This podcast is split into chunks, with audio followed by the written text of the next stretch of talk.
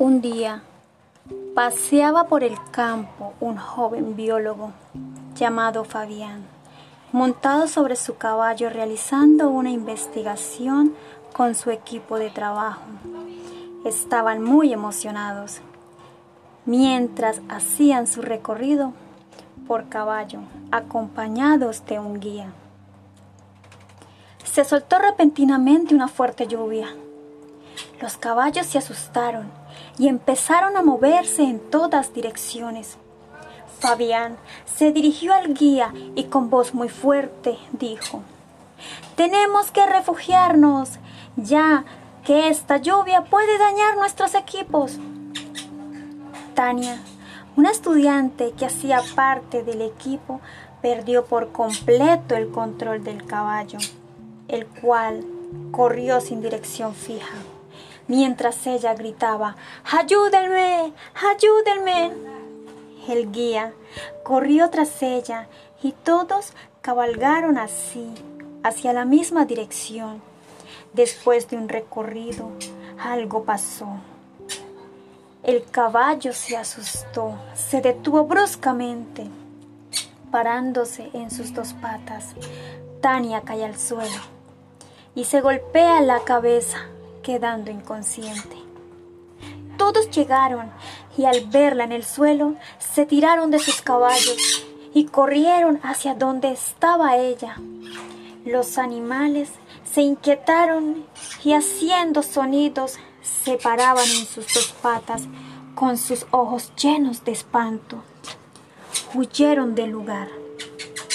Max, otro de los biólogos, observa una casa abandonada y mirando a sus compañeros les dice con voz fuerte, Llevémosla a esa casa.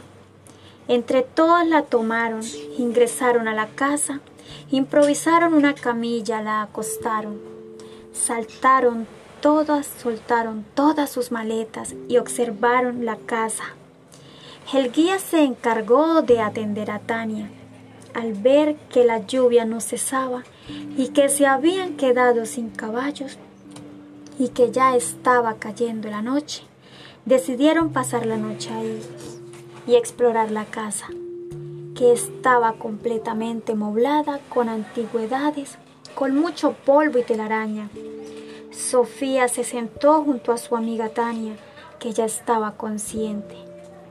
Fabián y Max encendían unas velas que estaban en un candelabro y el guía encendía la chimenea y mientras se calentaban comían pan. Un ratón pasó junto a Sofía, quien gritó y saltó del susto. Todos se acomodaron junto a la chimenea, se quedaron dormidos.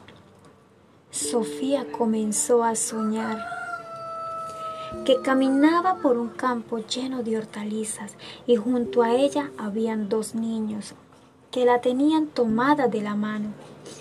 La sacaron del campo de hortalizas y la llevaron a la orilla de un río, del cual brotaban muchos peces, que sacaron a la superficie un cofre lleno de monedas de oro. Despertó muy confundida por aquel sueño, se levantó y vio el fantasma de una mujer joven que entró a la habitación principal. La siguió, abrió un pasadizo secreto, se regresó en busca de sus amigos, a quienes despertó y contó lo que soñó y lo que vio.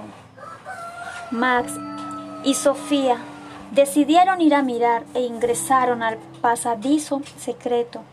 Llegaron a un río y al otro lado vieron el fantasma de la mujer, quien los observaba y junto a ella aparecen dos pequeños fantasmas.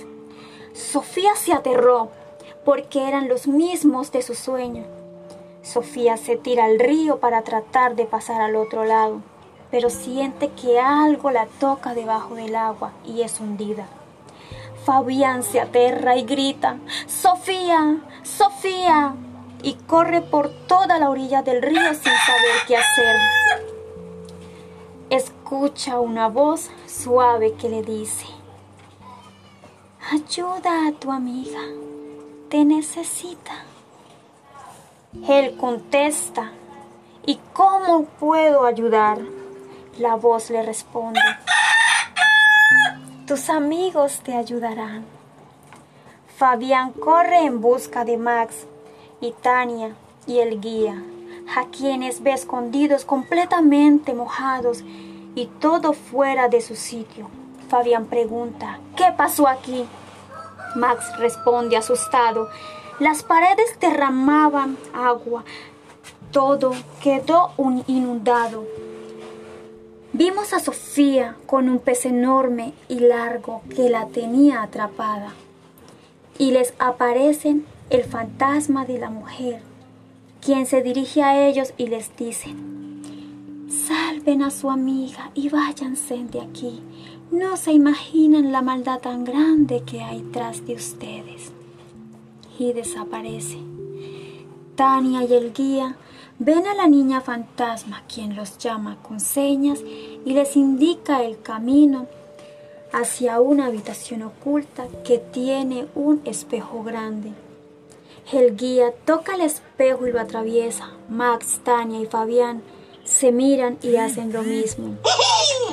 Aparecen del agua, aparecen dentro del agua, pero no se observa la superficie se dan de cuenta que pueden respirar y hablar sin dificultad. Observan a Sofía flotando a cada lado, flotando y a cada lado una especie de hombre pulpo y los pies de Sofía un enorme cofre.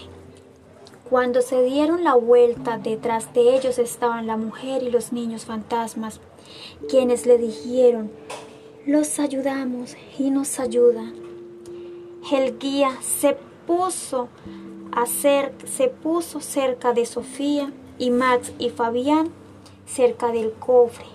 Los fantasmas los distrajeron al enorme pez y a los hombres pulpos. Así pudieron rescatar a Sofía y salir con el cofre nuevamente a la casa. Vieron a los fantasmas que agradecieron y se convirtieron en esqueletos que cayeron al suelo. Ya había amanecido, salieron de la casa y ésta se derrumba.